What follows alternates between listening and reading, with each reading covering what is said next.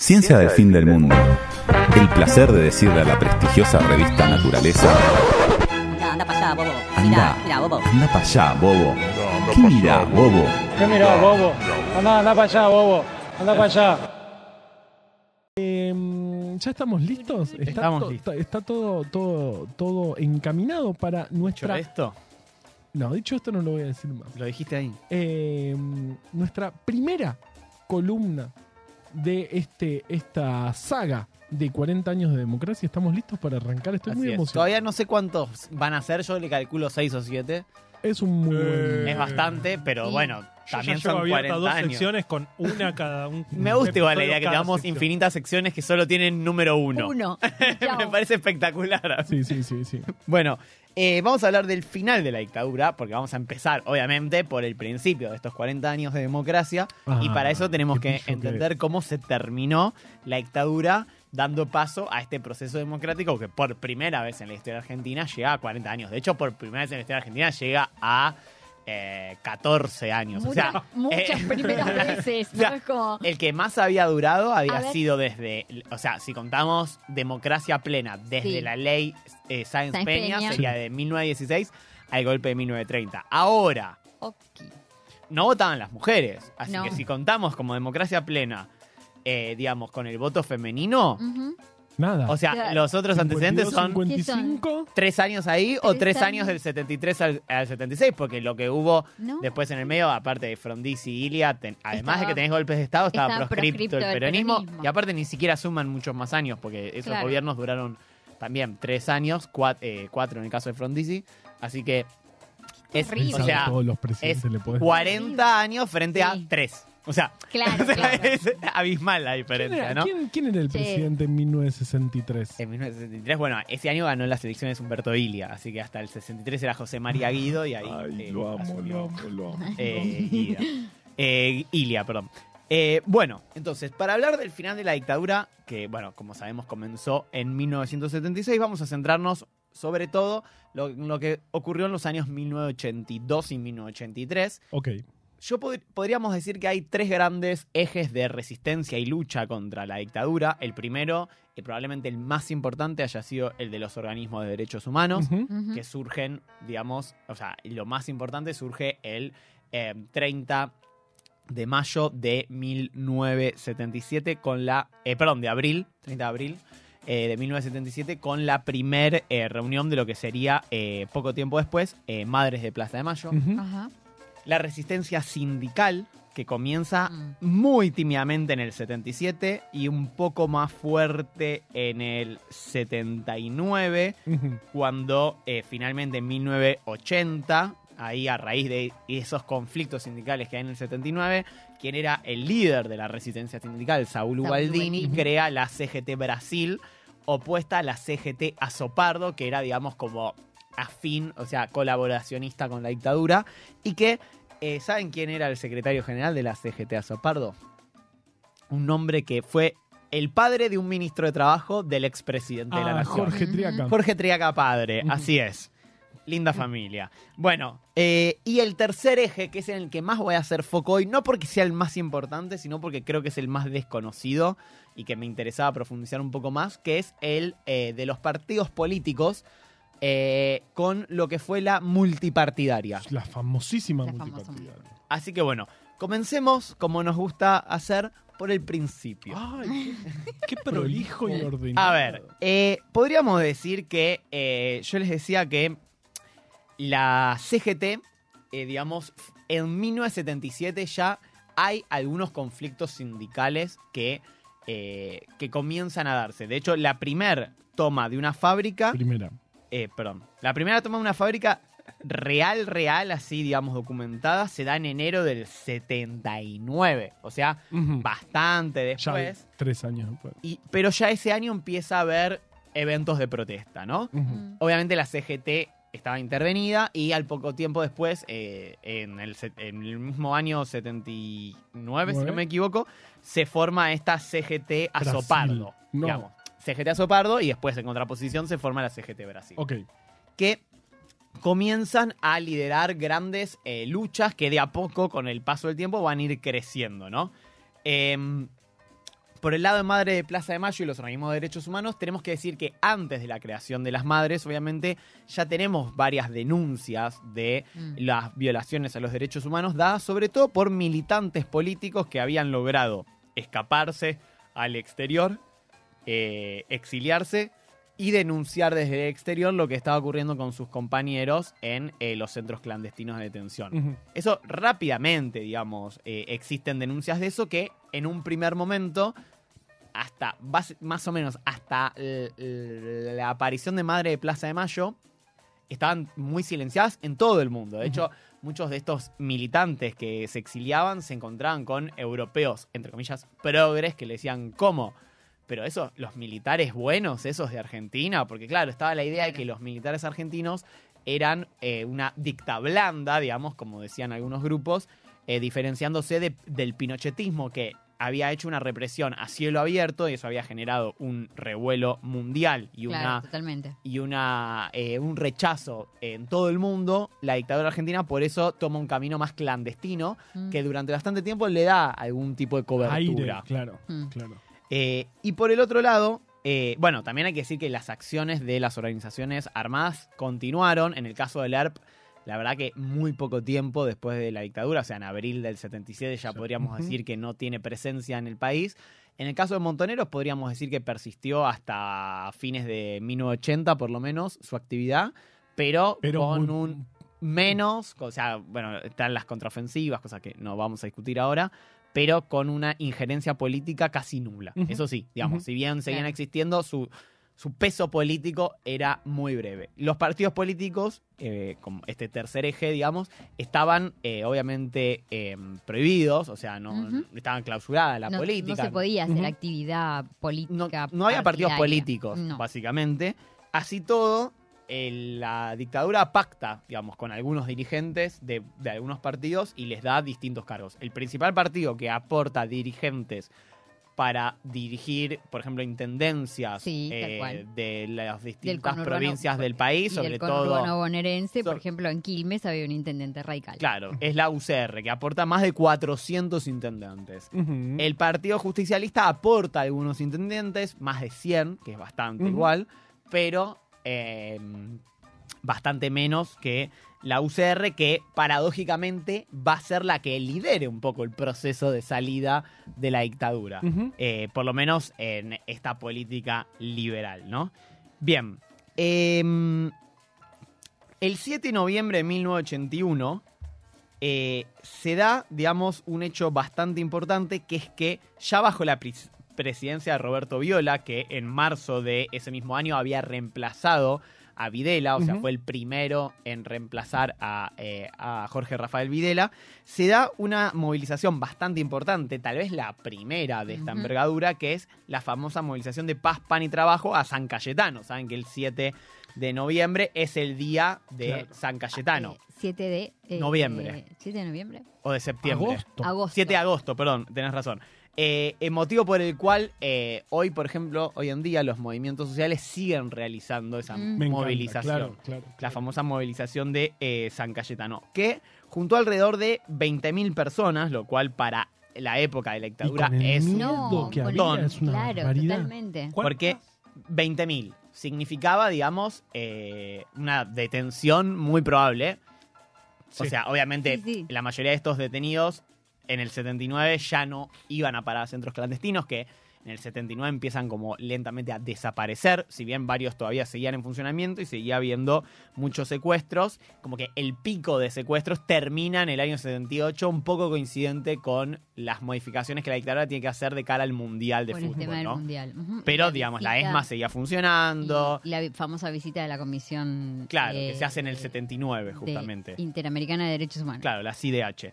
Eh, el 30 de marzo de 1982 es marcado como muchos como el punto culmine porque se da la movilización más importante que hubo en Mm. contra de la dictadura, que fue una movilización de 50.000 personas, se calcula más o menos, liderada por la CGT Brasil, o sea, por Saúl Ubaldini, eh, con la consigna también pan, paz y trabajo. Eh, que es esta famosa movilización de la cual de hecho nos habló Fede Angelomé cuando Claro. vino, que es esta mo- movilización de la cual hay tantas fotografías, digamos, de la represión, que Claro. fue Claro, fue muy, violenta. Muy Claro, violenta. claro, claro. De hecho, se calcula 4.000 detenidos, que un es montón, un montón. el 10% de los que fueron. Claro. Una barbaridad. Fueron Claro. 50. Eh, un, un asesinado que fue eh, José Benedicto Ortiz, un sindicalista eh, de los textiles, eh, oriundo de Mendoza, y que, eh, digamos, si bien fue una movilización que quedó un poco opacada porque tres días después, en un contexto ya de crisis económica, podríamos decir, por estos intentos de la plata dulce, de la dictadura que no funcionaron, quedó opacada por que la dictadura había comandado la recuperación de Puerto Argentino en las Islas Malvinas, Que generó una movilización popular muy Enorme. grande y que, bueno, algunos plantean como una suerte de contradicción, otros que no, etcétera. Y- Ahora vamos a hablar de esa bastante, discusión. sí, sí, sí. Sí. Sí. ¿Qué pasa con la multipartidaria? Este espacio. Ahora vamos a hablar más de la guerra de Malvinas porque claramente para entender el final de la dictadura no se puede no hablar de eh, Malvinas. La multi- multipartidaria, como eh, que tiene un nombre complicado de nombrarse, Complicado para esta hora del y programa. que hay que decirlo también que la multipartidaria tiene un nombre que es muy triste al lado del nombre de lo que sería la equivalente a la multipartidaria en 1972, o sea, en la salida de la dictadura de ya Lanuse, Ujú. que era la hora de los pueblos. Ay, Guau. cómo- ¡Ah! La hora de los pueblos. La Es que no le podía. Bueno, no, de- también hay el contexto. El con- En el 80 ahí no te das fácil. cuenta lo que Lo había pasado que en el medio. dictadura. Mm. Pero bueno, eh, la multipartidaria eh, da luz, eh, o sea, sale a la luz en el eh, 1981, a comienzos de año más o menos, y está formada en principio por cinco partidos que eran los más importantes de aquel entonces. Obviamente la Unión Cívica Radical, que todavía estaba liderada por Ricardo Balbín que iba a fallecer poco tiempo después, y que hay que decir, Balbín había sido un bastante defensor del golpe de Estado. O sea, no solo que lo pedía el golpe de Estado, sino que eh, digamos, no, no lo confrontó en lo más mínimo. De hecho, podríamos decir que fue parte de esa estructura de poder que Mm. lo sostuvo. Balvin, digamos, eh, en radio, en cadena nacional, cuando el gobierno de Isabel trata como de cooptar un poco, digamos, eh, las voluntades de los partidos políticos democráticos, le da espacio en radiodifusión a, a algunos Balvin. líderes de la oposición. Balvin dice como, bueno, eh, no se puede hacer nada, eh, como esto tiene que suceder, como dando a entender que el golpe de Estado tenía que suceder. Míralo, Ese era Balvin. Paradójicamente, Balvin, que siempre fue el más gorila, el más confrontativo, el que más apoyó todos los golpes de Estado que hubo, eh, exceptuando tal vez el del 66, porque fue contra un gobierno más bien aliado a él, claro. eh, fue el primero, digamos, en conformar la multipartidaria. Fue como el que empezó liderándola. Del lado, después, el segundo partido que la formaba era, obviamente, el Partido Justicialista, que el Partido Justicialista venía con una carga un poco pesada del gobierno de, sobre todo del gobierno de Isabel. Eh, ha sido un gobierno muy conflictivo. Ahora vamos a ver que, de hecho, el gobierno de Isabel tuvo este famoso, que ya lo hemos hablado acá, eh, decreto, digamos, de exterminar a la subversión y a, a los elementos subversivos, que lo firmó eh, Ítalo Luder, que era el presidente de la, de la Cámara de Senadores, eh, porque, bueno, la vicepresidenta eh, María Estela Martínez de Perón había Está asumido como la presidencia. pre- claro. como presidenta, entonces no había vice, entonces eh, cuando no hay vice, el presidente de la Cámara de Senadores hace, Hace de, de vice. vicepresidente. Eh, pero el que integraba la multipartidaria no era Luder, Ajá. Que de hecho vamos a ver ahora que tuvo un rol bastante triste en los últimos días de la dictadura, sino que era un dirigente peronista que sí se había jugado realmente por, eh, por los presos políticos, por los desaparecidos y por la defensa de los derechos humanos, que era el ex gobernador de Chaco, si no me equivoco, eh, Vittel, que después fue Claro. el candidato a vice de, Oli- Luder. De Olindo Vittel. Claro, es que Buen tiene un nombre. complicadísimo. Buenísimo. Encima, Ítalo Luder y Leonildo Leo- Vittel. Ah, no, lo que es esa Vittel. fórmula. No puedes ganar no así. fue. No puedes ganar así. Era imposible, era imposible. Después había tres partidos muy menores al lado de estos dos, que son el Partido Intransigente, que hay que decir Sí. que en los finales de la década del 80 era un Era partido muy muy, importante. importante, sí. Muchos ex militantes del PRT, de Montoneros, del PC, se fueron a militar al fueron. Partido Sí. Intransigente. También Oscar incluso del PJ, digamos, desahuciados por la experiencia del gobierno de Isabel. O sea, hay que decir que era un partido muy importante. Hace poco hicieron una reunión se juntaron todos ahí en Plaza de Mayo los ex. Bueno, mi, Integrantes mi- del mi- partido mi madre era militante del partido intransigente. En mi casa hay un un pin del PI de la No. década del 80. Y después dos partidos menores que habían sido parte de la alianza del Frejuli en el 73, que son el par- eh, la Democracia Cristiana y eh, del cual era eh, Solano Lima y Claro. eh, Claro. el MID de Frondizi, El claro. que es como una escisión del radicalismo. Claro, claro. Cuando la dictadura de la NUCE le dice a la UCR, que estaba dividida en ese momento, que la UCR del pueblo, que era la de Albini, era la única UCR válida, la UCR intransigente, que era la de Frondizi, tiene que cambiar de nombre, se transforma en MID, y al Mm. perder el nombre de UCR se transforma en un partido muy minoritario. Eh, Pasar de ser el partido ya- gobernante a ser un partido minoritario. Qué bárbaro la, la multipartidaria también, porque eran radicales, radicales, radicales, los radicales, los otros ex radicales, los los re otros del claro. radicalismo y el ah, Partido Justicia está también. Después, igual, eh, adhirieron, si bien no la conducían a la multipartidaria, básicamente todos los partidos políticos Claro. de la democracia argentina, excepto seguramente la UCD, No. eh, el de Manrique y algunos de esos, eh, digamos, marginales políticos de esa época, que en esa época sí eran marginales, si bien tenían su militancia, eran marginales políticamente. Eh, la idea de la multipartidaria, además de empezar a reclamar, digamos, por, digamos, un poco tardíamente, pero bueno, reclamar al fin por la aparición de los desaparecidos, reclamar por eh, el fin, digamos, de la violación a los derechos humanos, era que el proceso que ellos veían que se venía de apertura democrática no sea como el de Uruguay, donde se dio en el marco de un pacto cívico-militar. De hecho, incluso la introducción de la dictadura en Uruguay fue con un pacto cívico-militar. Es como que el presidente Mm. pasó a ser el presidente, pero con todo un ministerio de eh, milicos. Milicos. Y Mm. fue la dictadura, pero sin dar formalmente un golpe de Estado. Claro, que incluso es, es más complicado de, para, para salir Para de salir eso. de ese esquema, claro. Y de hecho, tardaron mucho más. O sea, eh, por algo Pepe Mujica estuvo preso 12 años. Claro. Claro. Eh, no estuvo preso. Bueno, igual la dictadura argentina duró 7. Es un montón. Un montón. Para que está- digamos, no, no, no es poco. Y la multipartidaria se eh, organizó en comisiones, tuvieron la verdad un espíritu bastante colaborativo, que es bastante llamativo, y en teoría, y me gusta decir en teoría, sentó las bases de lo que iba a ser, digamos, la democracia argentina de ahí en adelante, que es algo que creo que por primera vez hoy en día está en tensión, que es el respeto a los derechos humanos y al uso de la no y al no uso de la violencia como forma de resolver los conflictos, Conflictos políticos. políticos. Eh, pero en líneas generales tenían siete objetivos principales, que eran el retorno al Estado de Derecho y la remoción de las restricciones a los derechos humanos, la normalización inmediata de la actividad política, sindical y estudiantil, un cronograma preciso para las elecciones, un programa de emergencia económica, recuperación del salario real y libre funcionamiento de las convenciones colectivas, el mejoramiento de la educación y el libre acceso de los medios de comunicación del Estado. Mm. Eh, y hay una pregunta que me parece interesantísima, que es, a fines del 81, cuando de hecho eh, se forma la multipartidaria, ¿los militares todavía tenían poder o no?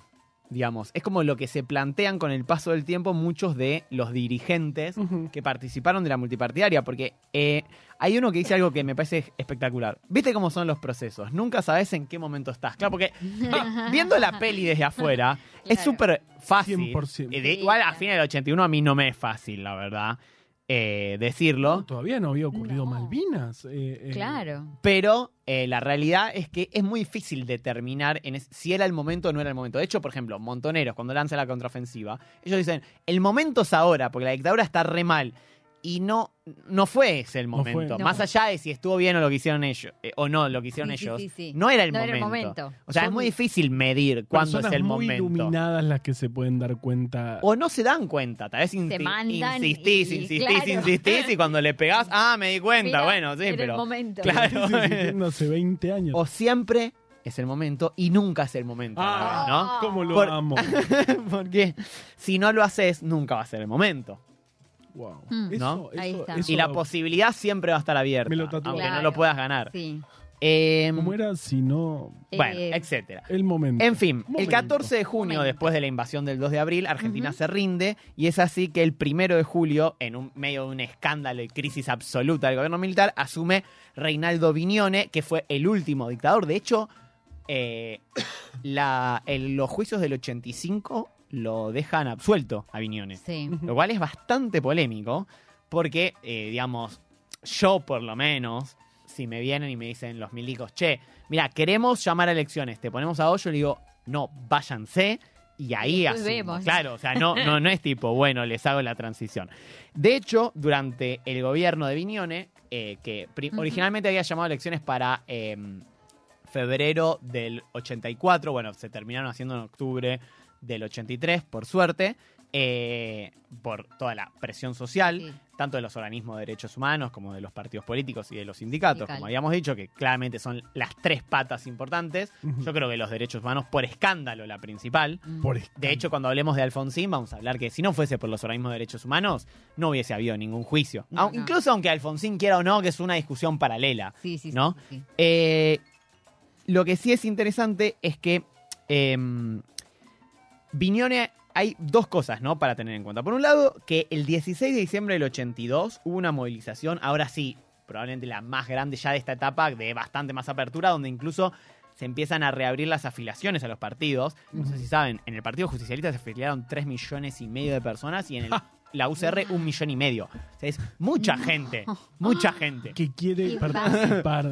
Eh, pero en esa movilización de 100.000 personas, de mil- fines de mi- del 82, fue asesinado Dalmiro Flores, eh, que fue un escándalo total, porque fue un asesinado por la dictadura, digamos, a plena luz del día. Mm. Si bien hubo un montón, en este caso salió en todos lados, porque ya no podían manejar tanto la prensa. Y de hecho, otra cosa que fue un escándalo es que en febrero del 83, Ramón Camps, el del famoso Mm. circuito Camps de torturas, reconoció públicamente los crímenes y afirmó que los desaparecidos estaban muertos, lo cual obligó al gobierno militar a tener que dar una respuesta al respecto. ¿Cuál fue la respuesta del gobierno militar? Bueno, la famosa ley de autoamnistía, que se llamaba ley de pacificación nacional, Sí. pero nosotros la vamos a llamarle de, de autoamnistía, que por un lado decía que los eh, desaparecidos estaban oficialmente muertos y, eh, y quedaba por cerrado todos los casos judiciales, tanto previos como durante la dictadura. Como diciendo, bueno, les perdonamos Bueno, los crímenes de ustedes y nosotros, Y nosotros que salimos. cometimos algunos errores, decía, digamos. Sí, sí, eso. sí, sí. De hecho, Siempre ese fue el discurso. está el- Excesos. hay un video excesos. donde se presenta, digamos, esta ley. La ley de autonomía. Muy interesante para escucharlo. O sea, bueno, es bastante repulsivo, pero es bastante interesante como documento.